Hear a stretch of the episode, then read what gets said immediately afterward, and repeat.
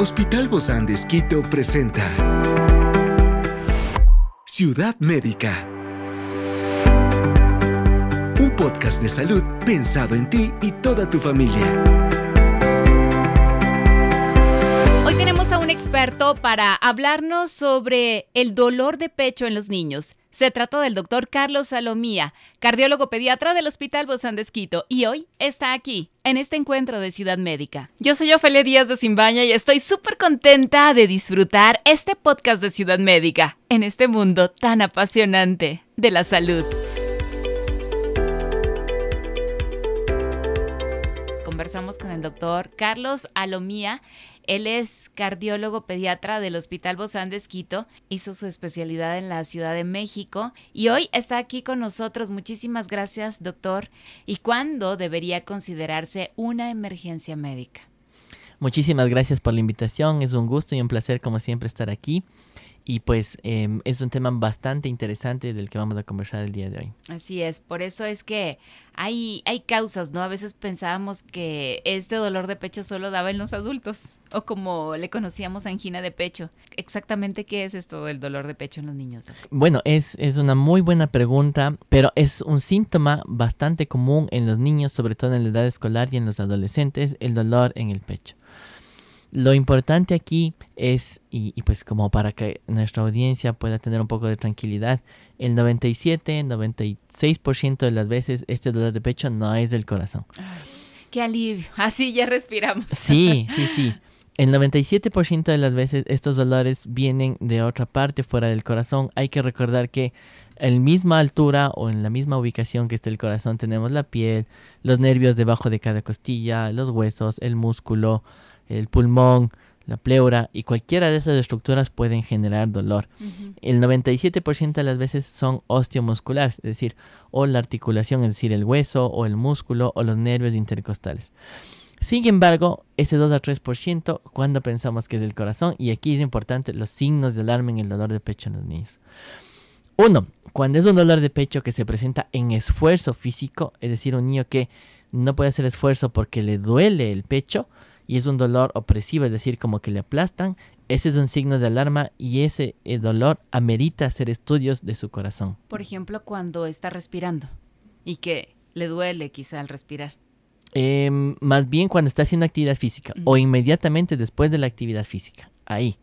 Los dolores que vienen con la respiración, que a veces son bastante comunes y que a veces uno no puede respirar profundo porque duele más, eso más bien tranquilidad, porque generalmente eso es que está inflamado un nervio intercostal. Mm, hay un entonces cuando yo, exacto, entonces cuando yo inspiro, como se, se, expande el tórax, le doy un estirón a ese nervio que está inflamado y duele peor. Y uno tiene que respirar despacio. Como si para uno que hubiera no hecho abdominales pero con el pecho. exacto, entonces eso más bien da tranquilidad. Pero si, por ejemplo, está haciendo esfuerzo físico y empieza con dolor de pecho o inmediatamente después de acabar de hacer esfuerzo físico está con dolor de pecho, ese es un signo de alarma. El otro, desmayo.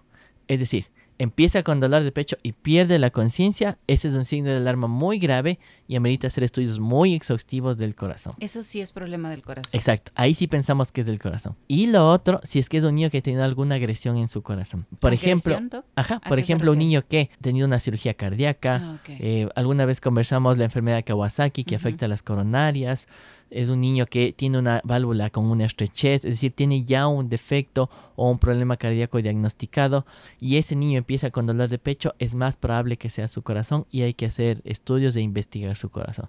Este grupo o estos signos de alarma y estos niños constituyen más o menos del 2 a 3% el 97% de las veces no lo es. A veces un poco el problema y lo que he tenido mucho en los niños que no tienen dolores de origen cardíaco es que todos nos alarmamos y nadie le da algo para el dolor. Entonces, todos le da el pecho y todos corremos y pues híjole que le va gente el cardiólogo. Pero pues como cualquier otro dolor, cuando me golpea el codo, o me duele la cabeza, o se me inflama alguna parte, pues tengo que recibir algo para el dolor. Como un analgésico para el dolor. Un analgésico. Y pues le aliviamos en lo que es evaluado. Pero pues aliviarle el dolor es muy importante. No le obstruye no, entonces. No, no, no. Más bien, este, como digo, el 97% de las veces, como es un dolor más bien inflamatorio, el darle un analgésico suele aliviar.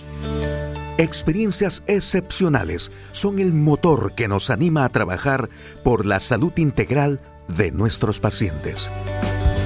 expresamos el amor de Dios para dar prioridad a la vida por sobre todas las cosas. Seguimos con nuestro compromiso, la seguridad del paciente. Hospital Bozán de a la gloria de Dios y al servicio del Ecuador. A veces he tenido niños que me vienen ya con horas o con días que están con la molestia y no han recibido nada de analgesia. Entonces, dar un analgésico está muy bien.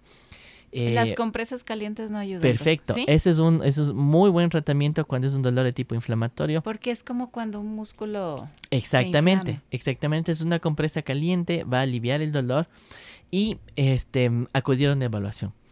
¿Podemos ir con nuestro médico pediatra? Claro que sí, y él le va a revisar, tomar la presión, y si es que existe algún signo de alarma, referirle con nosotros, claro que sí, claro que sí. Ahora, ¿cómo pueden, eh, en este caso, Doc, nosotros como papás o cuidadores, distinguir entre lo que es el dolor de pecho benigno y el dolor que requiere una atención médica inmediata para nuestros pequeños? Entonces, una infección respiratoria, eh, un, puede ser un resfriado, a veces un esfuerzo físico, cambios de temperatura pueden inflamar los nervios o los músculos y ocasionar dolor.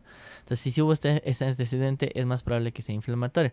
Si es un dolor que con el movimiento o con la respiración aumenta, es más probable que sea muscular o neurítico. Pero generalmente los problemas graves del corazón no avisan. Es decir, es un niño que estaba perfecto, empiece el esfuerzo y piensa con dolor de pecho, primero no seguir haciendo esfuerzo físico y acudir a evaluación. O si es un niño que tiene dolor de pecho y pierde la conciencia, pues ah, inmediatamente por urgencias. Ahí sí hay que ir por urgencias, porque hay que pensar en que es algo grave del corazón. Entonces, ese niño, por ejemplo, si tiene ese dolor, bueno, y como padres no sabemos si es muscular o si es el corazón, eh, darle un analgésico sería la primera medida y la otra es que repose y llevarlo a, a, una revisión. Entonces, si ese rato está con mucho dolor, eh, por ejemplo, está en la escuela, el médico de la escuela puede darle una medicación analgésica, pues aliviar el dolor y pues ya con calma acudir a una revisión. Y Doc, ¿eso también puede, podría llegar en algún momento a ser parte del crecimiento o no? Como parte del crecimiento, no. No, eso sí no. Como parte del crecimiento no. Pero pues cuando el niño va creciendo, las actividades físicas van cambiando. Hacen algún deporte, a veces natación. Tuve una nena que vino con un dolor terrible y había sido que esas dos últimas semanas estaba saltando la cuerda. Entonces este movimiento repetitivo de saltar la cuerda le generó una inflamación muy importante del músculo del pecho y por eso le dolía tanto. Wow, Entonces, pero no era el corazón. No era su corazón. Si tenemos dudas o pues nos preocupa, acudamos a nuestro médico de cabecera y si él nota algo que no está bien, venir con cardiología. Claro, pienso en esta etapa de, del crecimiento de la adolescencia, por ejemplo. Exacto, exacto. que es una edad tal vez muy vulnerable, todo está cambiando en, los de niños a, adolescentes y pues eh, quizá algún dolorcito, algún esfuerzo de más también puede incrementar todo. Y y también, aunque a veces como que dejamos un poco de lado, hay que tener en cuenta la parte psicoafectiva. Entonces, por ejemplo, un problema de ansiedad va a dar como dolor de pecho u opresión en el pecho. Entonces... El estrés, ¿no? Exactamente. Pero lo importante es que estos problemas, si bien son muy, muy importantes y hay que tenerlos en cuenta, son de descarte. Es decir, Ciudad Médica. Siempre que tengo que estar muy seguro de que no haya algo grave o importante y decir, ok, pues le estudié todo, todo está bien. Investigar además la parte psicoafectiva que también nos puede dar dolor de pecho. Claro, también duele el corazón. De hecho, también lo vamos a tratar aquí nosotros, porque es algo que se tiene que abordar en este aspecto emocional. Exactamente. Pero ya vamos con otra parte del corazón. Exactamente. Ya no la parte física, sino la parte emocional que es muy importante y a veces la dejamos de lado. Claro, claro, no la podemos descartar, pero en esta ocasión estamos hablando de estos dolores de pecho en los niños y es parte de. Pero existen diferencias, Doc, en la presentación y en el manejo de dolor de pecho en niños en comparación con los adultos, Doc. Claro que sí. Entonces, lo que hay que recordar, y esta es la razón por la cual la mayoría de las veces no es del corazón, es que los niños, mientras más chiquitos y pues son corazones nuevos, como todo.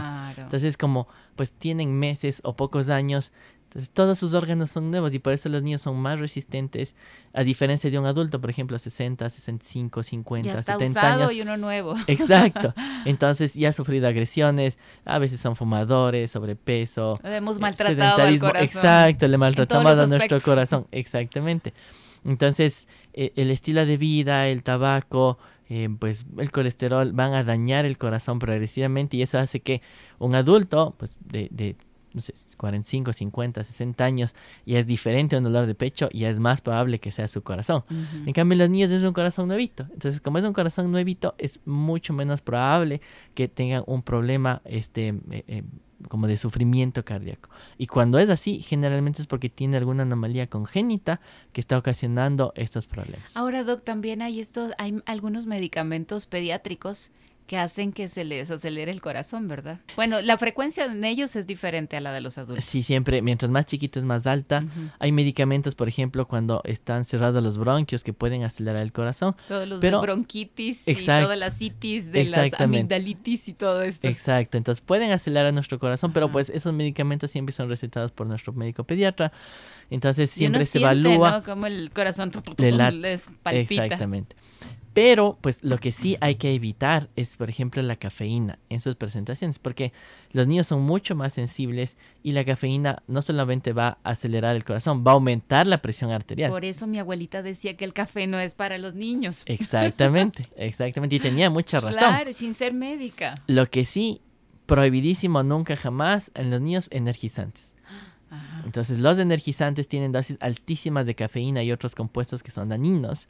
Y por ejemplo, es muy dañino ir a hacer esfuerzo físico y tomar un energizante, porque el esfuerzo físico ya le hace trabajar a nuestro corazón. Si a eso le sumamos tomar un energizante, es como ah. sobrecargarle el corazón y eso sí puede darnos problemas le estamos poniendo una bomba ahí al Exactamente, entonces nunca a los niños y los adolescentes, sobre todo, que son los que suelen querer tomar energizantes, prohibidísimo. Repítalo, Doc, por favor. Esto necesitamos prestar más atención, padres, niños, adultos, adolescentes, toda la familia. Exactamente, entonces hay que evitar la cafeína en los niños porque nutricionalmente no le aporta nada y más bien este es contraproducente. No café para los niños entonces. No café. Perfecto. ¿Qué más no para No energizantes, prohibidísimo. Eso sí, prohibidísimo. Porque pues eso es perjudicial y se ha visto en el tiempo que incluso el consumo de energizantes sube la presión arterial aun cuando son más grandes. Entonces... O sea, ni los adultos deberíamos tomarlo. Sí, no, no es, no es algo saludable. No es algo saludable. Y más en los niños. La, parte de adultos no me meto porque no es, mi área, pero en los niños sí, prohibidísimo. bueno, y el café no estamos diciendo nada de los adultos. ¿eh? Ah, de los adultos no estoy diciendo nada, de los niños no, no. Doc, ¿cuáles son estas pruebas médicas y exámenes que se pueden realizar para determinar esta causa de dolor en el pecho de los pequeñitos, de los niños? Ciudad Médica. Un electrocardiograma de entrada, porque pues nos puede decir si está sufriendo su corazón o si hay problemas del ritmo. En ciertos casos necesitan un ecocardiograma y desde los 7 años en adelante podemos podemos hacerle una prueba de esfuerzo. Mm. Entonces es una caminadora, ajá, una caminadora monitorizando su presión y su ritmo. Hacer el esfuerzo, por ejemplo, cuando tuvieron dolor de pecho con el esfuerzo y ver si su corazón no hace un problema de arritmias o tiene sufrimiento para hacer estudios más exhaustivos de su corazón. Podríamos seguir hablando de esto y mucho más, porque es un tema que va para más, pero bueno, hay cosas que se pueden prevenir, Doc, para evitar este dolor de pecho, quizá hábitos de vida más saludables en los pequeños. Claro que sí, eso es algo muy importante. Cada vez hay más evidencia de que si los niños tienen un estilo de vida inadecuado, ya desde la adolescencia pueden tener problemas de presión alta, la del adulto ya en un adolescente.